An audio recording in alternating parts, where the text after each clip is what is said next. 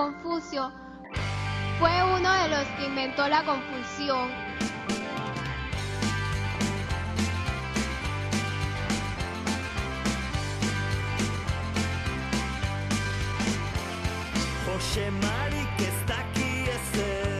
Tiempo para buscar cobijo en la filosofía, para comprender algunas cositas que ocurren y que a veces nos desconciertan. Yone Martínez, ¿qué tal? Arracha León. Arracha León. ¿Cómo estamos?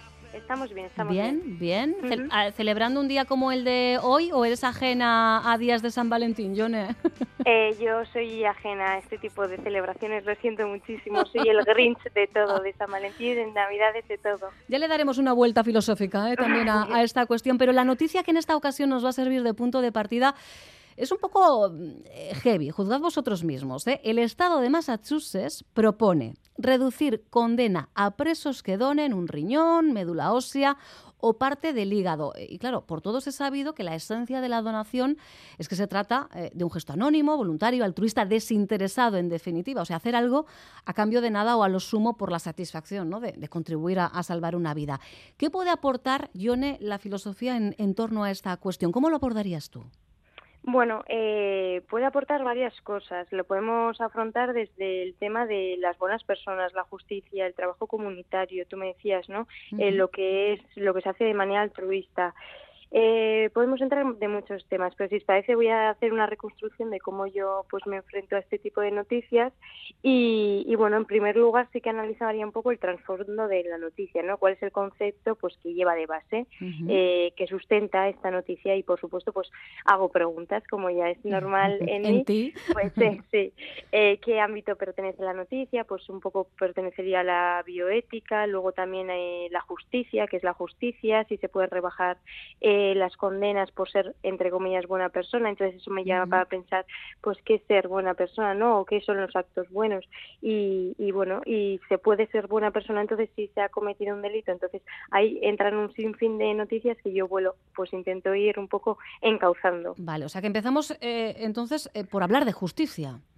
Sí, pues por el principio sería ese. A ver, el tema de, justicia es un tema potentísimo, eh, se nos llena un poco la boca con esa pedazo de palabra, pero bueno, ha sido súper constante la filosofía, pues desde sus inicios prácticamente, eh, y si hablamos de justicia, pues seguramente tengamos que hablar de Platón porque, porque siempre está ahí, eh, siempre es uno de los casi primeros.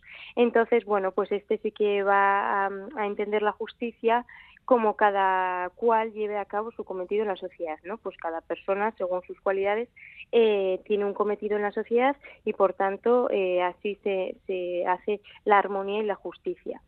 eh, si lo analizamos desde la noticia a la que tú explicabas, ¿Sí?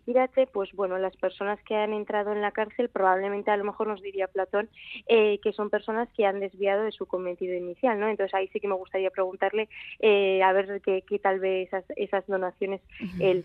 Eh, pero claro, no, lo tenemos aquí. No, salvo, no sé, en modo Ouija, otro modo no se me ocurre, pero eh, es verdad eh, que, fijaros, Platón no es la primera vez que sale a colación en alguno de, nuestros temas, es un clásico a pesar del tiempo que ha pasado y de cómo ha evolucionado la sociedad con respecto a la suya, que siempre nos da algunas respuestas o si no nos ayuda a plantearlo, a formularnos nuevas preguntas. Pero hay nombres también más contemporáneos, Yone, ¿verdad? Sí, sí, y mucho más contemporáneos y os voy a hablar de de Rawls, de John Rawls, bueno, porque su eh, concepción de justicia me parece bastante interesante. Él plantea pues que se lleva a cabo un método que él llamó el velo de la ignorancia. Velo de la ignorancia. velo de la ignorancia, eso es. Hablando de justicia, pues su objetivo era esclarecer unos principios sobre los que edificar pues todas las sociedades, ¿no? Para que fuesen juntas.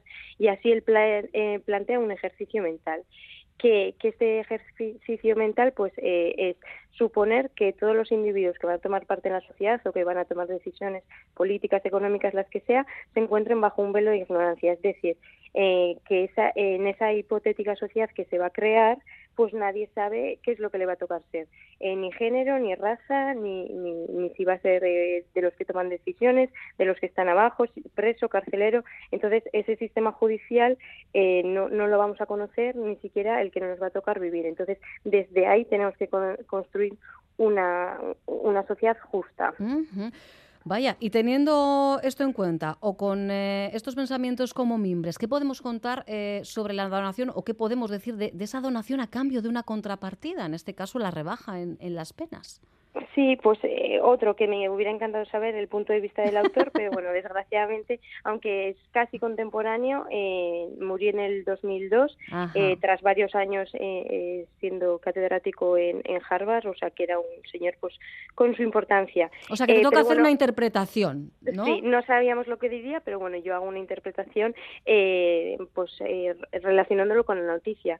Está bien que, que bajen algunas de las condenas si donan órganos o médula ósea, pues Rolos nos diría, bueno, esta es una decisión que hay que tomar desde, desde la ignorancia, es decir, no podemos tomar la decisión bajo el punto de vista de que somos o carceleros o personas libres, tenemos que tomar la decisión sin saber si alguna vez la vía nos va a deparar, eh, pues, pues lo que sea, entonces ahí tomaríamos una decisión justa, dejando un poco de lado, pues no, lo que, lo que somos. Al final no deja de ser también apelar a la objetividad eh, a priori, ¿no? A no dejarnos llevar por sesgos, sesgos por eh, prejuicios.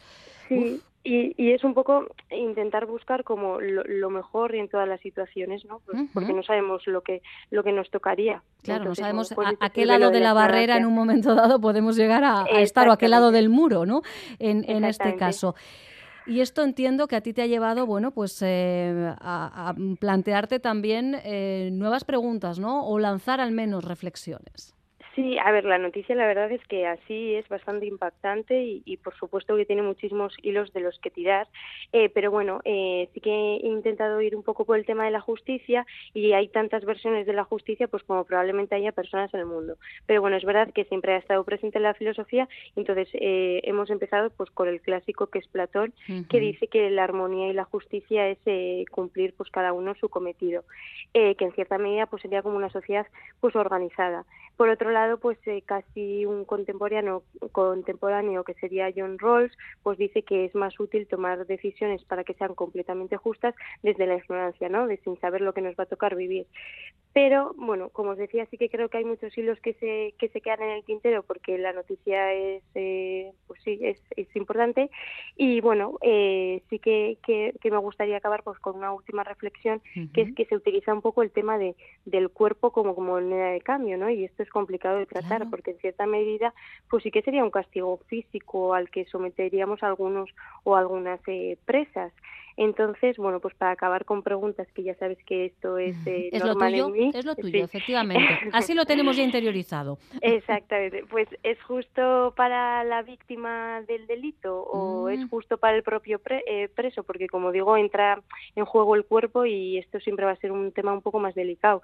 Eh, podemos tomar decisiones hoy bajo el velo de la ignorancia este que os decía, podemos ser completamente objetivos o podemos llegar a ese estado mental en el que mm, nos imaginemos una sociedad hace sin ningún tipo de cargo previamente. No sé, yo eso siempre lo dejo para vosotros y vosotras. Sí, sí, no, me gusta, ¿eh? además que lances al aire estas eh, preguntas, porque todas y cada una de ellas, además, eh, en este caso, abren un melón diferente, ¿no? En función de si pensamos en las víctimas, en el propio preso o en nosotros como conjunto, como sociedad, cómo nos enfrentaríamos ¿no? a un titular en el que esto se haga efectivo, que igual nos tenemos que enfrentar dentro de dos días. Pero bueno, vamos reflexionando ¿eh?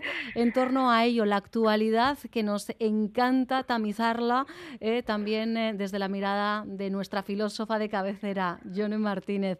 Un placer, Johnny, hasta dentro de siete días. Mi esker, ahora.